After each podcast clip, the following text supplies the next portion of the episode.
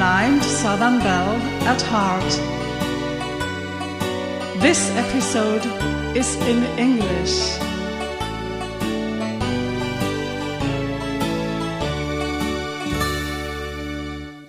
Welcome to this episode of Blind Southern Belle at Heart. This episode is about ornaments in Braille for Christmas cards or thank you notes. First, I have to make sure that we talk about the same things. For example, dot. One, two, three, four, five, and six. Let's say that the letter A is dot one, the letter B is dot one and two, the letter L is dot one, two, and three. And then the letter C is dot. one and four, the letter E is dot. one and five, and if you have to write the CH, for example, in a shorter version of Braille, it's dot. one and six. Dot. Six is the point in the far right down corner. So we are talking about the same things if I say dot 1, 4, and 5, it's the letter D. These are just suggestions and recommendations. You can, of course, use your own ornaments. And I would be very glad to hear of you about your ideas for ornaments. First, I want to talk about the edge of a sheet of paper. The easiest way to make an ornament around the paper is to use the whole sign. Dot. One, two, three, four, five, and six. You write dot. One, two, three, four, five, and six. The whole first line on your paper. Then you go a line down and then you write on the hard left dot. One, two, three, four, five, and six. And you do the same on the right side. Then you take the next line and write under the first line 1, 2, 3, 4, 5, 6, another 1, 2, 3, 4, 5, 6. And then on the right side of the edge, the same. So you go from line to line to the end of the paper, and then you write a line with 1, 2, 3, 4, 5, 6, the whole line again. You can use one thin line as well. For example, you write a P in the far left upper corner. Then you write C, C, C, C, C, the letter C. And then, as the last sign in this line, you write dot. One, four, five, six. Then you go down and write in the next line, hard to the left, an L. Dot. One, two, three. And on the right side, dot. Four, five, and six when you come to the end of the line. Then, in the next line, you write again, hard to the left, an L. One, two, three. And on the right side of your sheet of paper, you write four, five, and six. At the end of your paper, in the last line, you write dot one, two, three, and six, and then you write dot three and six, three and six, three and six, through the last line, and hard to the right under the last dot. four, five, and six, you write a sign with dot. three, four, five, and six. If you want to have round corners, you write in the upper left corner a letter S, 1, 3, and 4, and on the right side you write dot 1, 5, and 6, and on the left side, down the corner, in the left corner you write dot 1, 2, and 6, and in the right corner you write 4, 5, and 3. If you will have thicker corners, you can take, for example, the first line with dot 1, 2, 3, 4, 5, 6. Then in the next line, you write dot 1, 2, 3, 4, 5, 6 four times and to the right as well. You have to count them from the last dot 1, 2, 3, 4, 5, 6 in the right backwards. And then in the next line, you write three times this 1, 2, 3, 4, 5, 6, and on the right side as well. And then you write 2, 1, 2, 3, 4, 5, 6 to the left and the right, and then 1. Then you have to watch the down edge of the paper. Your corners must fit in there, and you have to think about the proportions. If it's good to use this thing to make a thick corner on a small sheet of paper. Let's say that we make a pattern, for example, with dot 2, 4, and 6, and then in the next sign we take 1, 3, and 5. It is a pattern out of two signs. So we have to make sure that our paper has spaces for two sign patterns. So we have to count the spaces in our first line. Let's say that our paper has 29 spaces. I can write dot 2, 4, and 6 and dot 1, 3, and 5 14 times and then I leave the last sign or I write this pattern seven times and then I write dot. 2 and 5 and then I write seven times dot. two, four, six, and one, three, five again. And then one line down you can write this pattern again and then in the line in the last line you do the same as we did now. There are other possibilities to write a pattern. You can use dot 1 2 4 and 6 and dot 1 3 4 and 5 for the next pattern. Okay let's say it's our upper line then on the last line of your paper, you take dot 2, 3, 4, and 6, and dot 1, 3, 5, and 6. Why that? Because when you look at your paper, you see in the upper line a line that goes through the whole line. It's the points 1 and 4.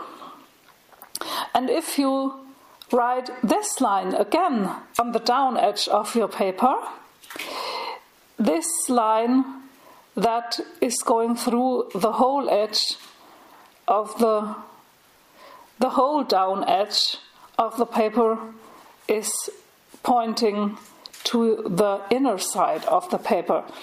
But if you want to have a line that is going through the downside of your edge as well, it is better to take dot 2, 3, 4, and 6.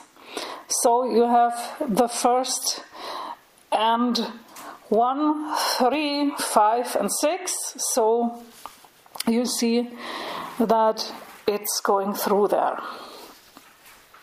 And on the sides, you can use dot. 1, 2, 4, and 6, and dot.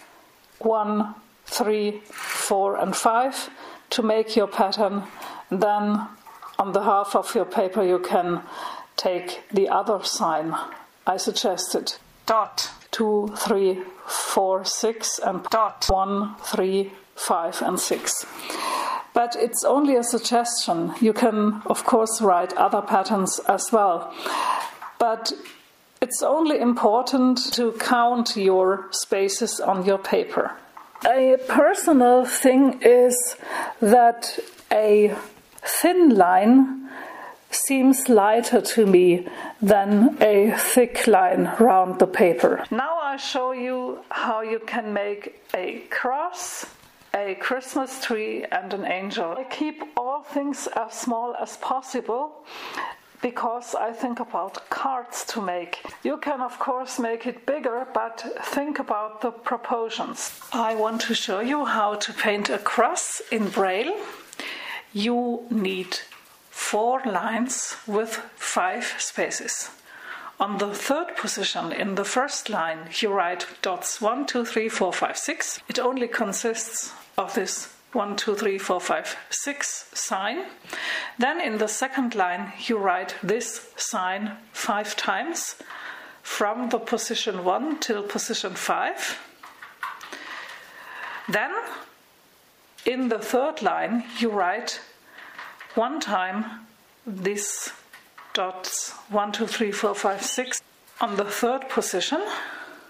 Then in the fourth line, you write dots 1, 2, 3, 4, 5, 6 on the third position 2.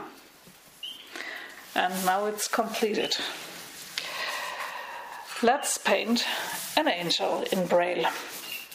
You need 7 lines and 17 spaces.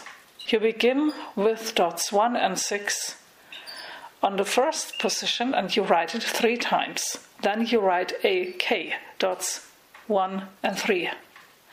Then you write three times dots 3 and 4. Then you make three spaces. Then you write dots 1 and 6 three times. Then you write 1k. Then you write three times dots 3 and 4. In the next line, you do the following you search for the first k on the left side then under this K you write 1K. then you write 2 times dot 1 and 6 on the left side of this K, and on the right side of this K you write 2 times dots 3 and 4. You make one space and write an S dots 2, 3, 4, a C dots 1 and 4 and 1 time dots 1, 5 and 6. You make a space and write 2 times dots 1 and 6. You write 1k and write 2 times dots 3 and 4. In the next line, you look after your first K.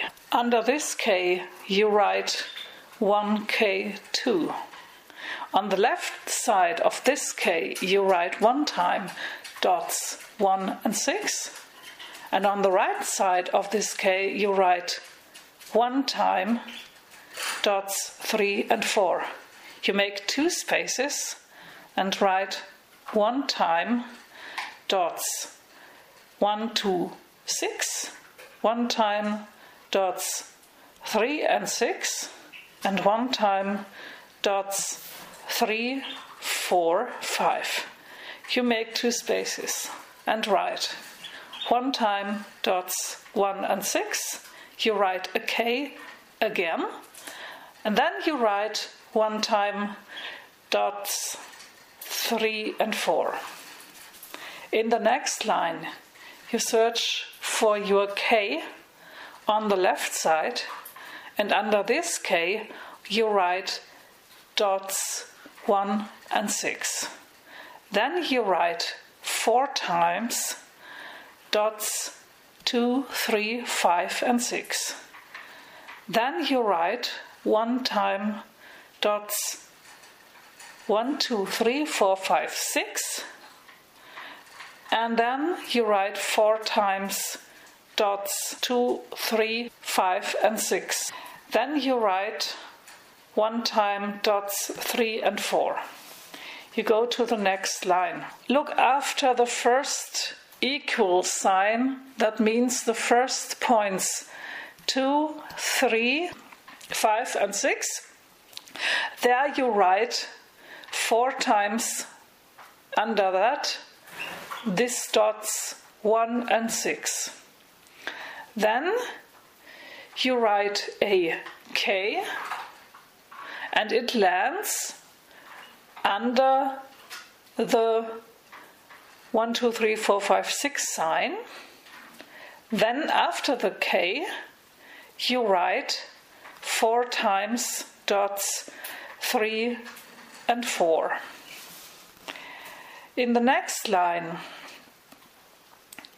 you look after your K in the upper line, and under this you write a K again. You write three times on the left side of this K dots 1 and 6, and on the right side of the K you write three times dots 3 and 4. In the next and last line, you look after the K in the upper line, and under this you write a K again, and then you write two times dots 1 and 6 on the left side of this K, and then you write two times dots 3 and 4 on the right side of the K. Your angel is completed. Now I have two variations of a Christmas tree. My husband says that the first variation looks like it has more needles, and the second variation looks like it has more lights instead of needles. Let's make the first one with more needles. You need six lines and nine spaces.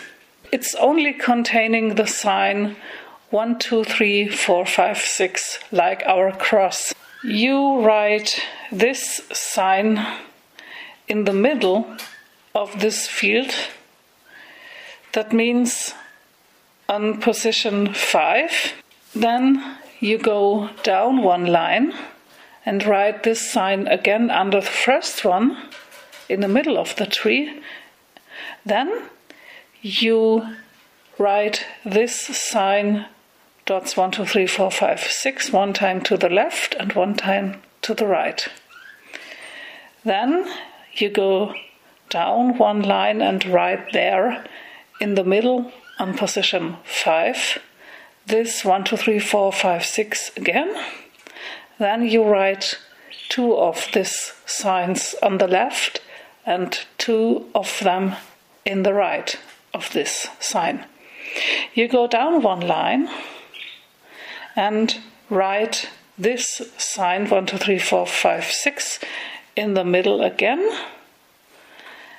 Then you write three of them to the left and three to the right. You go down one line and write four to the left and four to the right, and one in the middle, of course. And you go down one line, and in the last line, you write on this middle position only one time this sign, but dots 1, 2, 3, 4, 5, 6. Your Christmas tree is completed. Then you paint the Christmas tree with more lights instead. You need six lines and 11 fields. In the middle of this field, in the first line, on position 6, you write one time this sign dots 1, 2, 3, 4, 5, 6. Then you go down one line. You write in the middle under the first 1, 2, 3, 4, 5, 6, 1 again. To the left, you write one time dots 3 and 6, and on the left of this sign, you write one time dots 1, 2, 6 on the right side of this 1, 2, 3, 4, 5, 6 sign, you write one time dots 3 and 6, and then dots 3, 4, and 5. You go down one line. You search for this 1, 2, 3, 4, 5, 6 sign in the upper line. you write this sign again under that one you just found. To the left, you write two times dots 3 and 6, and then one time to the left of them, dots 1, 2, and 6. On the right of this dots 1, 2, 3, 4, 5, 6, you write two times dots 3 and 6, and one time dots 3, 4, and 5 in the next line. You search for this 1, 2, 3, 4, 5, 6 in the middle of your tree, and you write one down. This you already found. You write three times to the left this dots 3 and 6, and one time dots 1, 2, and 6 to the left of them. Then you search for the middle of the tree for this 1, 2, 3, 4, 5, 6 sign again. Then you write on the right side three times dots 3 and 6, and then one time dot 3, 4, and 5. In the next line, you search for the middle of the tree for this 1, 2, 3, 4, 5, 6 sign again. Then under this, you write, you know it already, this 1, 2, 3, 4, 5, 6 sign, and then to the left of them, you write four times dots 3 and 6, and on the left of this, you write one time dots 1, 2, and 6. On the right side of the middle of the tree of your 1, 2, 3, 4, 5, 6 sign, you write four times dots 3 and 6, and one time dots 3, 4, and 5.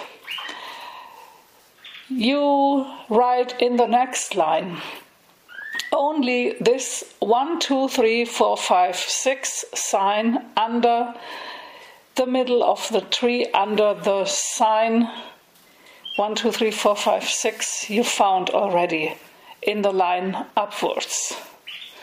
So this one, two, three, four, five, six line is in the middle of the tree, and the branches with the candles are to the left and to the right.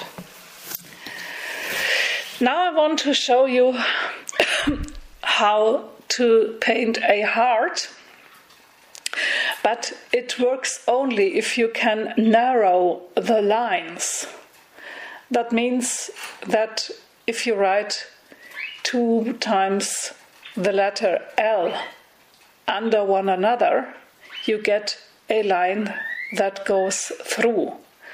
So you must narrow the space between the lines, and you need three lines with four spaces. On the first position, you write dot 3 and 5. On the second position, you write dot 2 and 6. On the third position, you write dot 3 and 5. And on the fourth position, you write dot 2 and 6 again. You go to the next line and write on the first position dot 1, 2, and 6. You make two spaces and write dots 3, 4, and 5. In the third and last line, you make one space and write one time dots 1 and 6 and one time dots 3 and 4. The heart is completed. You can turn it upside down, then it goes like this.